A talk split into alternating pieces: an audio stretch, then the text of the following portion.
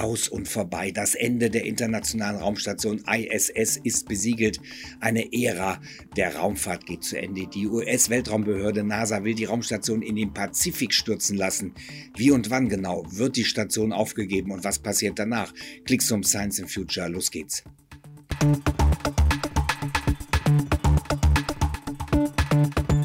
Herzlich willkommen. Es ist traurig und tragisch. Es ist soweit. Die Ära der internationalen Raumstation ISS wird bald ein Ende finden. Die US-Weltraumbehörde NASA hat ihre Pläne dazu vorgestellt. Es wird aber auch Zeit. Immer wieder kommt es zu Problemen, Defekten und Verschleißerscheinungen. Und das ist kein Wunder, denn die alte Dame hat ihre besten Zeiten hinter sich. Einige ihrer Module wurden noch zu Sowjetzeiten gebaut, also vor mehr als 30 Jahren. Seit mittlerweile 24 Jahren, also seit dem Jahr 1998, ist die ISS in Betrieb und seit 22 Jahren, seit dem Jahr 2000, leben und arbeiten Raumfahrerinnen und Raumfahrer dort. Und sie hat bei vielen für Begeisterung gesorgt. So zum Beispiel auch beim deutschen Raumfahrer Alexander Gerst. Er hatte vor vier Jahren, 2018, von der ISS getwittert, die komplexeste, wertvollste und unwahrscheinlichste Maschine, die die Menschheit jemals gebaut hat, zum Wohle aller.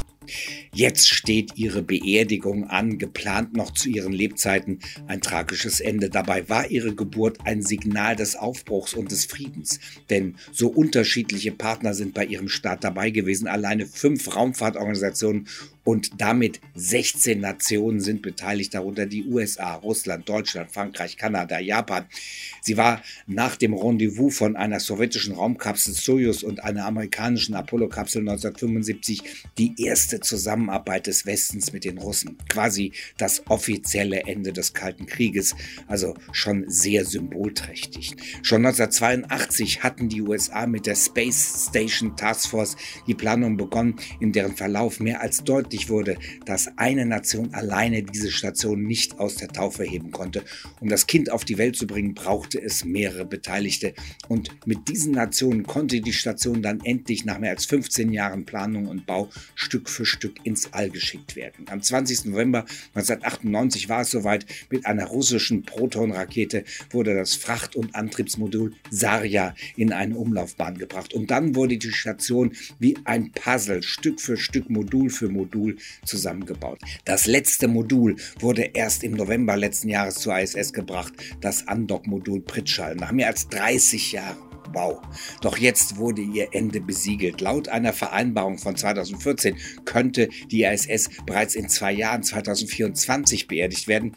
Und das ist wirklich so. Eine so riesige Station muss nach ihrem Ende möglichst schnell aus der Umlaufbahn entfernt werden. Sollte sie mit einem Satelliten oder ähnlichem kollidieren, wäre das mit dem neu entstandenen Weltraummüll eine absolute Katastrophe und könnte eine Kettenreaktion auslösen. Wird ihr Betrieb eingestellt, ist das auch das finale Todesurteil der Station. Dabei hat sie zu so vielen Erkenntnissen geführt und eine Verlängerung bis an die Grenzen der Möglichkeiten ist von vielen Seiten gewünscht. Die NASA hat jetzt aktuelle Pläne dazu vorgestellt, wie es mit der ISS weitergehen wird. Demnach bleiben ihr noch einige Jahre, doch dann folgt ihre unausweichliche Beerdigung, ihr Absturz und ein Ende auf dem Friedhof der Raumfahrzeuge. Welche Pläne die NASA genau verfolgt und wie es danach weitergeht, all diese spannenden Infos und noch viel mehr bekommt ihr jetzt hier von mir. Die ISS ist ein echter Koloss. Sie ist 109 Meter lang, ihr Innenraum so groß wie ein Jumbojet, ihre Fläche vergleichbar mit einem Fußballfeld. Zudem ist sie gigantische 420 Tonnen schwer. In ihrer Geschichte brachten diese Dimensionen tatsächlich viele Nachteile mit sich, denn die Station zeigte sich zu unflexibel, zu groß und vor allem als unfassbar teuer. 100 Milliarden Euro hat sie bisher gekostet. Unter anderem ein Grund für ihre mächtigen Dimensionen. Die ISS war zur Zeit ihrer Entstehung spannenderweise gar nicht wirklich als eine Wissenschaftsstation gedacht. Damals ging es um eine reine Machtdemonstration von Seiten des Westens. Ihre Entstehung hatte damit also eher eine politische Wirkung. Geplant wurde sie in den 80er Jahren erstmals nur als Projekt des Westens und dann änderte sich alles. Und aus der Machtdemonstration wurde durch die Beteiligung der Russen ein Projekt des Friedens. Ein politisches Signal zu Zeiten des Kalten Krieges. Zu Zeiten ihres Baus war außerdem überhaupt nicht von einem Langzeitaufbau Aufenthalt im All ausgegangen worden. Laut Plan sollten die Module der ISS maximal 15 Jahre im Einsatz sein. Doch das erklärt die zahlreichen technischen Defekte der Vergangenheit. Wir hatten ja immer wieder darüber berichtet. Im vergangenen Jahr 2021 beispielsweise hatte das russische Modul Nauka die ISS erreicht und zunächst schien alles glatt zu gehen. Doch dann fingen die Probleme an. Das Modul hatte erneut die Triebwerke aktiviert, obwohl es fest mit der ISS verbunden war und das ohne jegliche Vorwarnung. Die gesamte Station drehte sich dadurch mehr als einmal um die eigene Achse. Weitere russische Triebwerke, die sich automatisch aktiviert hatten, stemmten sich mit voller Kraft dagegen. Nauka war vom Boden nicht zu erreichen. Ein ehemaliger NASA-Mitarbeiter hatte das Ganze scharf kritisiert. Kritik kommt auch von Seiten Russlands. Im Modul Sarja wurden bei einer Kontrolle Risse gefunden. Der Flugdirektor des russischen Teils des ISS-Programms Wladimir Solovjov verwies zudem auf frühere Warnungen, die er ausgesprochen hatte. Demnach könnte die alternde Technik der ISS nach 2025 eine wahre Lawine an Defekten auslösen. Dann könnte im schlimmsten Fall sogar aus den oberflächlichen Rissen Luft entweichen. Russlands Raumfahrtbehörde Roskosmos hielt sich lange bedeckt und beschwichtigte. Immer wieder wurde betont, dass es keine unmittelbare Gefahr für die Besatzung auf der ISS gäbe. Doch auch andere Fachleute weltweit waren, sie sind sich sicher, dass es mit der ISS zu Ende geht, so beispielsweise auch der russische Kosmonaut Gennady Padalka. Module des russischen Teils sind abgenutzt. Wie lange also hält die Raumstation noch aus? Noch weitere zwei Jahre bis zum Jahr 2020, wie 2014 vereinbart, oder möglicherweise sogar bis 2028 oder noch länger? Die US-Raumfahrtbehörde hat jetzt Pläne dazu bekannt gegeben. Demnach soll die internationale Raumstation ISS erst im Januar 2031, also in neun Jahren, zum Absturz gebracht werden. Dann ist also endgültig Schluss dieser wirklich unglaublichen Erfolgsgeschichte. Fast 40 Jahre hat die Station dann auf dem Buckel und das ist für eine solch unglaublich aufwendige Maschine der absolute Wahnsinn im Weltraum.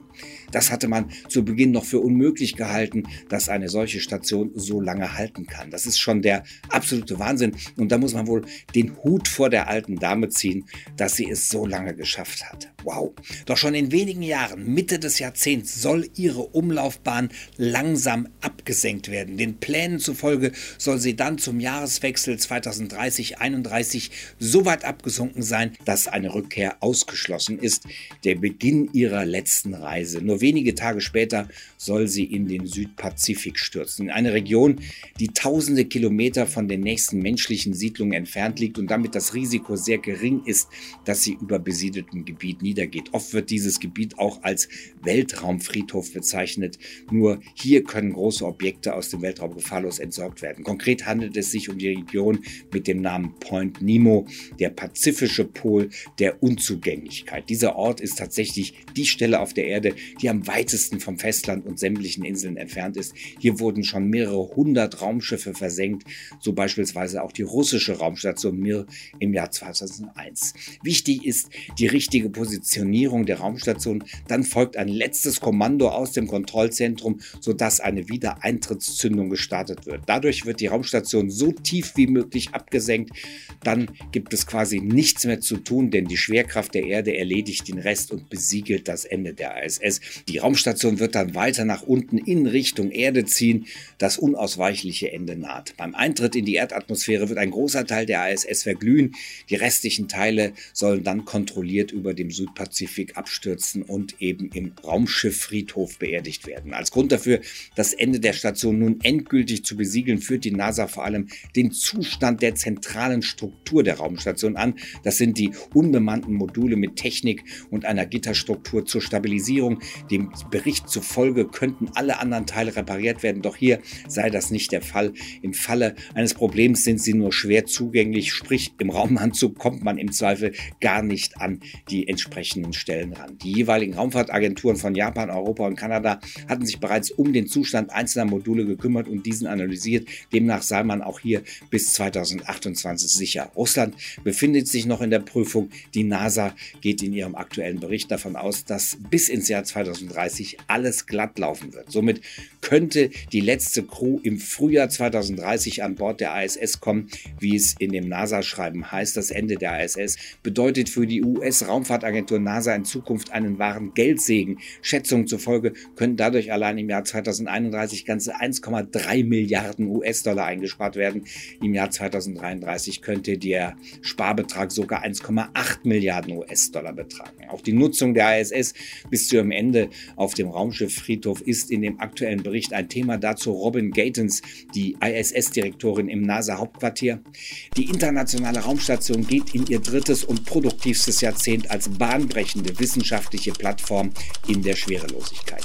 Demnach werde man in diesem Jahrzehnt die Erforschung des Weltraums unterstützen, der Menschheit weiterhin, Zitat, medizinische und ökologische Vorteile bieten und den, Zitat, Grundstein für eine kommerzielle Zukunft im erdnahen Orbit legen. Fest steht jedenfalls, die Besuchsliste für die ISS ist lang.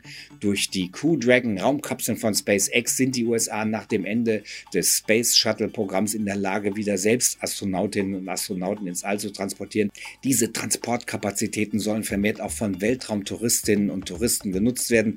Nach dem Ende der ISS möchten die USA aber selbst keine teure Raumstation mehr im Erdorbit betreiben. Stattdessen sollen kommerzielle Angebote genutzt werden und genau dieser Übergang von von der ISS hin zur kommerziellen Station soll bis zum Jahr 2030 klappen. Die NASA schreibt dazu in einer Mitteilung, es ist das Ziel der NASA, einer von vielen Kunden dieser kommerziellen Anbieter zu sein und nur die Güter und Dienstleistungen zu kaufen, die die Behörde benötigt. Schon vor zwei Jahren hatte die NASA einen Vertrag mit dem US-Unternehmen Axiom Space abgeschlossen. Vorgesehen ist der Bau eines bewohnbaren Moduls, das an die ISS angedockt wird. Zudem unterstützt die NASA drei weitere Unternehmen finanziell bei der Entwicklung von Entwürfen für Raumstationen. Diese sollen wenigstens zum Teil bereits genutzt werden können, bevor die Beerdigung der ISS bevorsteht. Auch wenn diese Raumstationen privat betrieben werden sollen, sollen sie der NASA und anderen staatlichen Kunden offenstehen. Die NASA selbst konzentriert sich dann verstärkt auf die Rückkehr zum Mond und auf weitere Ziele, die noch weiter von der Erde entfernt sind, zum Beispiel der Mars. Wir bleiben dran am Thema, bleibt uns treu, abonniert den Podcast und ansonsten bis dann. Bleibt dran.